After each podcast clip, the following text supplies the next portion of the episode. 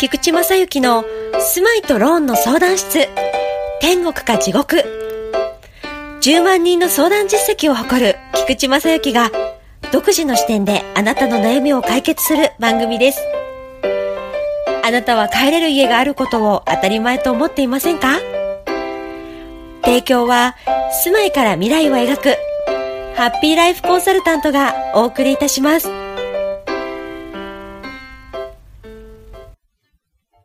こんにちは。幸せ探検隊隊長の菊池正幸です。こんにちは。隊員ナンバー33、アシスタントのももです。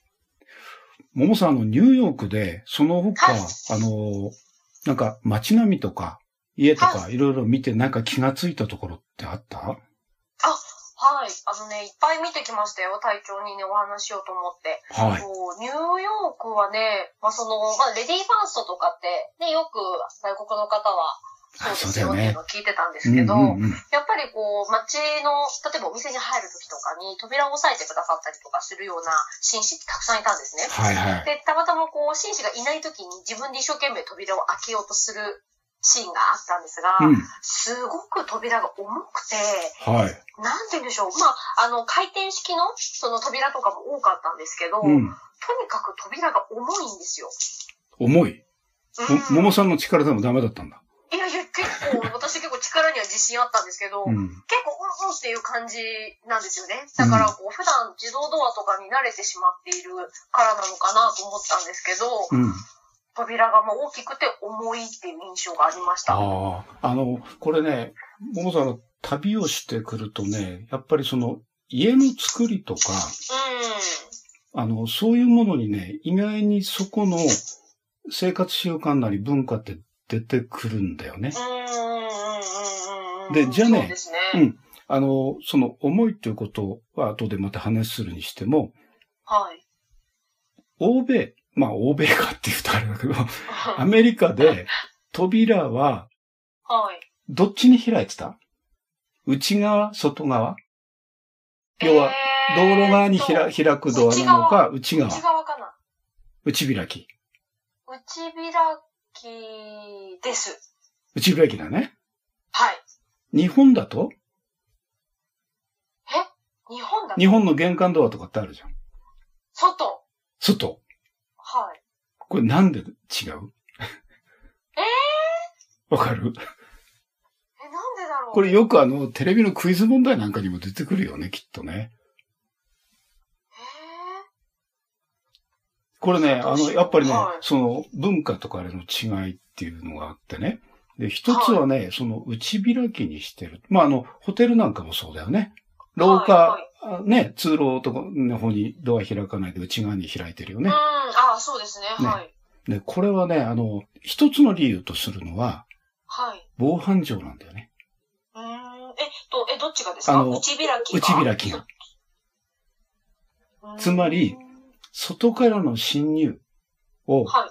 防ぐときに、内側から体重かけて開けないようにするんだよね。あーなるほど。はい。ところが日本の場合は、靴を脱ぐよね。あはいはい。そうすると靴中にこう脱いでおくから、狭くて邪魔になっちゃうから、うん。外開きになるんだよ。なるほど。おー、生活習慣ですね、生活習。慣だよね。うーん。それで、あの、もう一つはね、あの、日本の場合だと、はい。あの、外に開くっていうのはね、あの、ええ。少しだけ、何ミリかだけね、実はあの、内側の、あの、タイルの位置と、外側のタイルの位置って何ミリかちょっと下がってるんです、外側の方が。段がついてるんだよね。あ、そうなんですか。あ、でもそうかも。確かに。ホテルなんかのドアちょっと想像してもらうと、下、こうよくあの新聞なんかこう入れたったり、あそれにー、はいはいはい。隙間、ね隙間空いてるよね。はい。そうすると、あれはね、こう段をつけることによって、あの、はい雨とかね、風、埃、その、あの、侵入をね、防ぐように、ちょっと段つけてんだよね。じゃあ、外国の方は、はいあの、どうかっていうと、結局、まあ、その防犯上、あの、要は、盗難とかいろいろが多いのかな、そその辺がね。だか、ら、窓なんかにも、街を歩っていくと、あの、金網みたいな格子になってるあ。はいはいはい、なってますね。ね。あれが、田舎の方に行くとなくなるんだよね。うーん。つまり治安がいいんだよね。ああ、なるほど、そういうことですね。うんうんうんうん。都会になれば、それだけ、こう、ね、あの、金網になってきたり。だから、ドアなんかも、すごくこう、熱いのだったり。うーん。そういうことか。うんなんかこう、ね、ジェントルマンが多い理由の一つとして、うんやっぱその扉が重いから、うん。お互いにこう、助け合うじゃないですけれども、うん。扉を開けて、中で押さえててあげる、みたいなスタンダードなんだな、いい国だな、なんてうん。思って見てたんですけど、まあそういう防犯面の理由みたいなのもあったんですね。これだから、都会と、あの、田舎ではやっぱりその辺のところって違ってくるんだよね。うーん。それでね、ニューヨークなんか特にね、あの、冬寒かったという記憶をしてるんだけど、あ確かに寒いって言われてますよね。雪とか降りますよね。そうすると、ドアが二重になってるはずなんだよね。へえ。二重？あ、うんでも確かにホテルはドア二重でした。一つのドアを開けて、これ、うん内開きで、もう一つはい。奥に、これあの、うん、まあ他の住宅なんかでもそういうなってるところがあるんだけど、はい。これは、あの日本と違ってその埃防ぐ道のっていうんで、あの、うんあの風除室だったり、まあ、はい。そんな風な意味合いでちょっと空間を、あのえ、ええええあと外からの侵入なんかも防ぐのに20のドアにしたりなんていうのも、まあ治安の良し悪しっていうのがこの辺で比較的見える。ドアの薄い街並みはい。のところ、まあつまりこれはある程度の高級住宅街なんかに行くと、はいはい。そんなに分厚い鉄の扉なんか使ってないし。それは街全体でのね、あの治安とかなんかっていうのがかなり良くなるんで。はい。で、もともとね、あの、日本では、じゃあどうなのかっていうと、はい。引き戸だよね。ああ、そうですね。確かに、引き戸ですね。あの、ドアっていう観念がない。はい。確かに。でドアじゃないですね。で、また、もっと遡るとね、あの、まず、扉自体がないっていうふうな。うーん。ああ、でもでもそうですよね。それこそ、縦穴式住居とかだと、扉ないですもんね。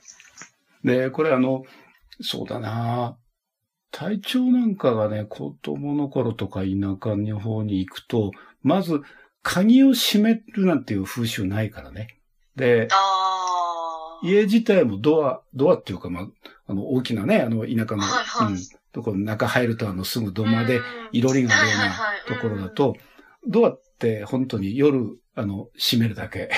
うん風とか。ね、あの、そういったのを避けるだけの、あの、ドアがあって、そうすると、鍵を閉めたりすると、あの、周り近所から怒られる。えー、なんでですか？いや、その、なんか盗まれるんじゃないかっていうふうな、ね、あの、思われるみたいなところがあって、ああ、うん。疑ってんじゃないよ疑ってるみたいな感じですか？そうだから、意外に、あの、はい。勝手に入るとね、知らない、そこのうちじゃない人がそこでお茶飲んでたりしてるわけよ。あー。あ、でそこのでも昔はそうですよね。うん私が小さい時も、なんかドアじゃなくて、うん。今の、なリビングのところの、なんか、なんて言うんでしょう、扉窓みたいなところから人が入ってくるみたいなのありましたよね。そうそうそう。ねえ、昔は、そういうのがあった気がします。日本の場合はね、そう、もっと、こう、神仏で言うとね、結界っていう言葉知ってる？ああ、はい、知ってます。うんあの、地鎮祭とかなんかだと竹やってね、はいはい。上にこう縄みたいなのやって、あ、はい。ね家建てるときありますよね。そうすると、あそこの中で神聖な場所とそうじゃないところを分けてるっていう風なうん空間でのはい。仕切り。これ、日本の家の作りっていうのは、基本的には、あの、まあ、素足文化とかね、はい。うん、言ってうん、靴を脱いで上に上がる。はい。で、よくあの、江戸時代ぐらいのとこの、よく時代劇なんか見ると、あの、はい旅先でまあ足は汚れてくるんだろうけど、必ずあの、桶で足を洗ってから上がるよ。よね。洗ってますよね。だから、あの、家の中入って、あそこから上に上がってくるとき、その神聖な場所に上がるっていううんあのものがあるんだよね。はいはい。で、その玄関から先は、はい。結局、まあ、不浄なところ。うん中は、上不浄っていうふうなね、あの、言い方をするんだけど、まあ、そんなふうなね、文化が実はね、あの、根底の中にある。えー、面白いですね。なんかそうやって考えると。そうすると、たった一つのね、そのドアとか、あの、家とかって言っても、本当に、あの、旅をしてっても、防犯とか治安、文化、生活スタイル、こういうものがね、その街の中でね、見えてくるんだよね。うんうんうんうんうん。だか面白い。うん。だこの辺をね、ちょっと見ながら、今度旅とかなんかをしてみると、意外に面白いかなと思って。そうですね、うんドアのね、どっちに開くかなんていうことが、そういう防犯に対する考え方だったりとか、今までの生活習慣のことだったりとかに、ね、な、関わってくるっていうの言われれば納得なんですけどね、意識はしないで、そうだよね。ね、旅に行ってしまったりすることもあると思うので、ちなみに撮ってきた写真を見返してみようと。あそうしてみて。で、ちなみにね、あの、公の場所、ホテルとかオフィスとかあるよね。はい。あれは、あの、通路側に開けないのはもう一つ理由があって、はい。避難の妨げにならないようにしてるんだよね。あー、なるほど。うんなんかあった時にドアが全部開いちゃったら廊下狭いですもんね。そうそう。だから内側にっていうふうな、そういう意味もあるというふうな。これためになるよね、隊長の番組ね。いや。今日ちょっとまともなこと喋ってませんか？あの、滑舌悪いけどね。で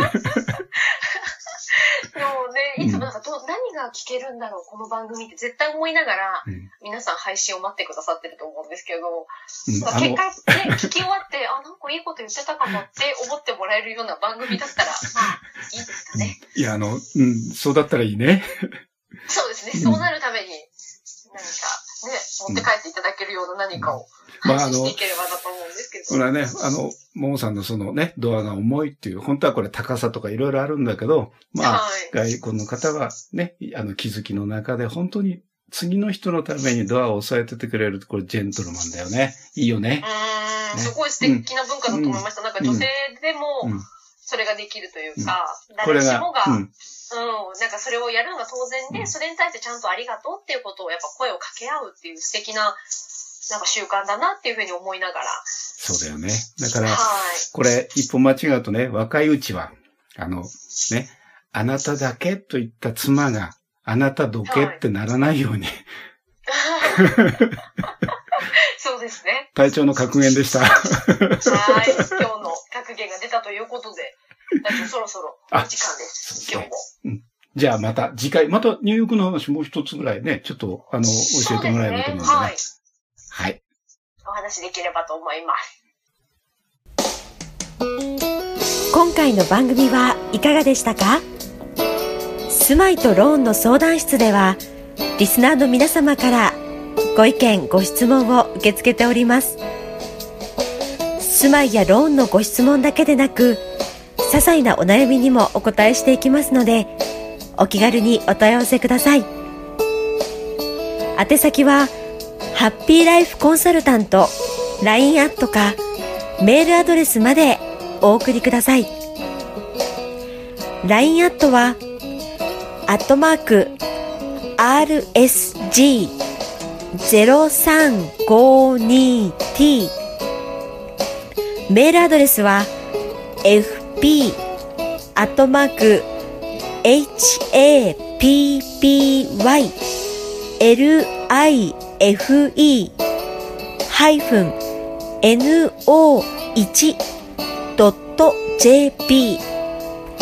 ハッピーライフナンバーワンまでお問い合わせくださいませ。ご質問の中に、ポッドキャストと一言添えてくださいね。それでは次回の配信をお楽しみに。